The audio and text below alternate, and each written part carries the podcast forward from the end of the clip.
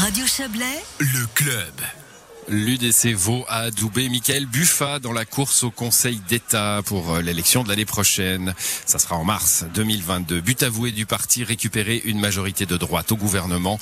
Pour en parler, j'ai avec moi Kevin Grangier. Bonsoir. Kevin Grangier devrait être avec nous, président de l'UDC Vaud. Bonsoir à vous. Bonsoir. Voilà, vous nous entendez, Kevin Granger. Vous êtes le président donc de la section vaudoise de l'UDC. Vous étiez réuni hier soir à Prilly en congrès avec une, une centaine de membres. Sans surprise, vous partez avec un candidat unique pour les cantonales. C'était la meilleure stratégie? C'est la stratégie en fait qui est la plus juste. Pourquoi? Parce que l'UDC euh, vaudoise, depuis une vingtaine d'années, elle représente entre 15 et 20% des vaudoises et des vaudois. C'est un pourcentage qui n'est aujourd'hui pas entendu, pas représenté autour de la table du Conseil d'État.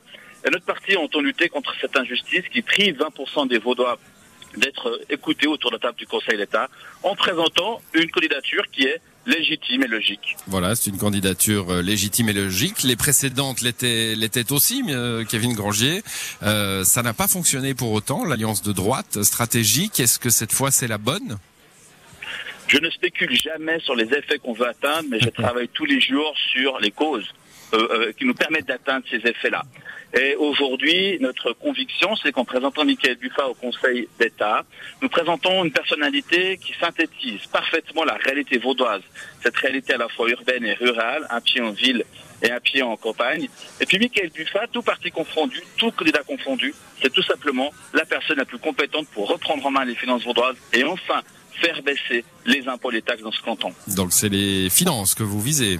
On, a parlé de l'économie ou des finances. Hein. Hier soir, c'est le conseiller national Jacques Nicolet qui voyait bien son collègue euh, dans un de ces deux départements, même si on sait que euh, en cas d'élection, eh bien, euh, c'est le collège qui décide.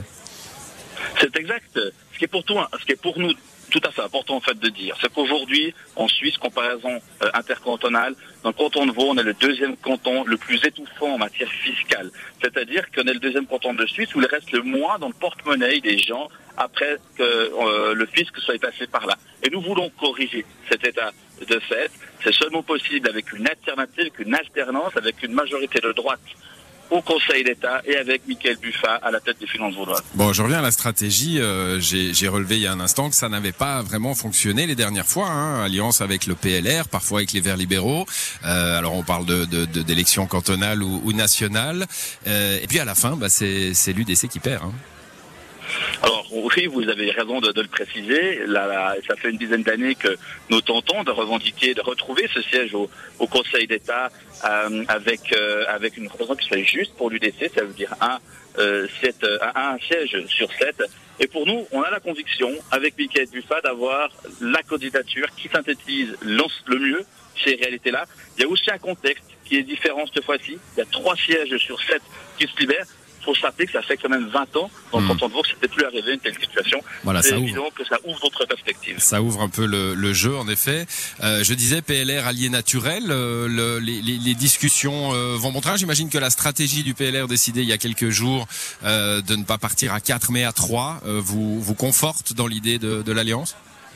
Je dirais que la question de l'alliance, on la prend peut-être par le, le mauvais bout. Pour nous, ce qui est important, c'est d'abord de définir d'où on parle, de qui, qui, qui est, qu'est-ce qu'on veut. Est-ce que nous voulons, c'est moins d'impôts, moins de taxes dans ce canton, plus de reconnaissance pour celles et ceux qui font la richesse de ce canton, les gens qui travaillent, qui se lèvent tôt, qui travaillent dur. Et en fait, toutes celles et ceux qui, dans le canton de Vaud, défendent cette politique-là, sont naturellement les alliés du décès. Bon, et bon, vous voulez pas parler du, PLR, je vous comprends, mais tout de même, l'alliance, vous la cherchez tout de même, et elle pourrait être plus large que ça, les Verts libéraux? Alors, comme je vous ai dit, euh, le, PLR a toujours été un naturel, un allié naturel de, de l'UDC. Il y a cinq ans, les Verts libéraux avaient rejoint cette alliance PLR-UDC au deuxième tour. Et, fondamentalement, on est prêt à faire alliance avec plein de gens. L'important, c'est pas tellement l'alliance, elle, ne vaut pas pour elle-même. L'alliance, elle vaut pour une vision, une stratégie, une volonté commune de faire baisser la charge fiscale qui pèse sur euh, les épaules des gens dans ce canton, valoriser le travail. Et toutes celles et ceux qui sont sur cette ligne-là sont potentiellement les élus du lycée. Hier soir, Kevin Granger, vous avez aussi euh, donné vos consignes de vote pour les scrutins fédéraux du 28 novembre prochain. Alors c'est normal, hein, en congrès, on, on décide euh, ce que la section va proposer à, à ses fidèles, à ses électeurs. Euh, alors il y a eu euh, non pour les, les, soins infirmiers forts, non pour le tirage au sort des juges fédéraux. Et puis il y a eu une discussion assez mouvementée sur la loi Covid, une séparation à, à, assez claire hein, et pas et pas, enfin pas c'est pas pas très clair justement, hein, pas pas aussi net que qu'imaginé. 50 non, 36 oui 15 abstentions pour la loi Covid. Ça fait que la, la, loi est, est rejetée par la section vaudoise de l'UDC, mais il y a, ça ne convainc pas tout le monde, le nom. Tout d'abord, je relève que l'UDC a fait, euh, a fait, a fait débat. Euh, il y a eu euh, des avis opposés qui sont exprimés librement, démocratiquement. Une décision a été prise. Cette décision, c'est que l'UDC s'oppose à la loi Covid euh, qui, euh, qui est proposée au peuple le 28 novembre prochain. Je relève aussi, comme président du parti, c'est une information que je peux aussi vous donner un peu au primeur, c'est que beaucoup, beaucoup de gens se sont annoncés préalablement à, à, ce, à ce congrès en nous disant, vu que le pass sanitaire est obligatoire, je ne viendrai pas. Euh, je n'ai pas envie euh, d'être vacciné, je n'ai pas envie d'être testé, donc je ne viendrai pas. Euh, probablement, c'est une trentaine de députés qui ne sont pas déplacés hier soir en, raison de délégués.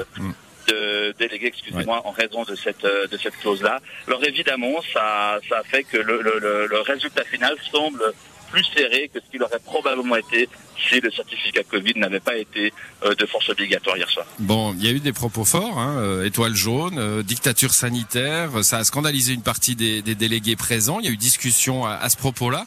Euh, J'aimerais pas revenir là-dessus, mais sur sur sur ce, ce cette cette schizophrénie en somme, hein, où on est très anti-institutionnel sur ce point-là, avec un une EDC qui, qui qui affirme son opposition à à, à la politique décidée par les institutions et puis en même temps une UDC qui dit bah on, veut en être de l'institution, on veut un conseiller d'État. C'est pas un peu difficile à, gérer?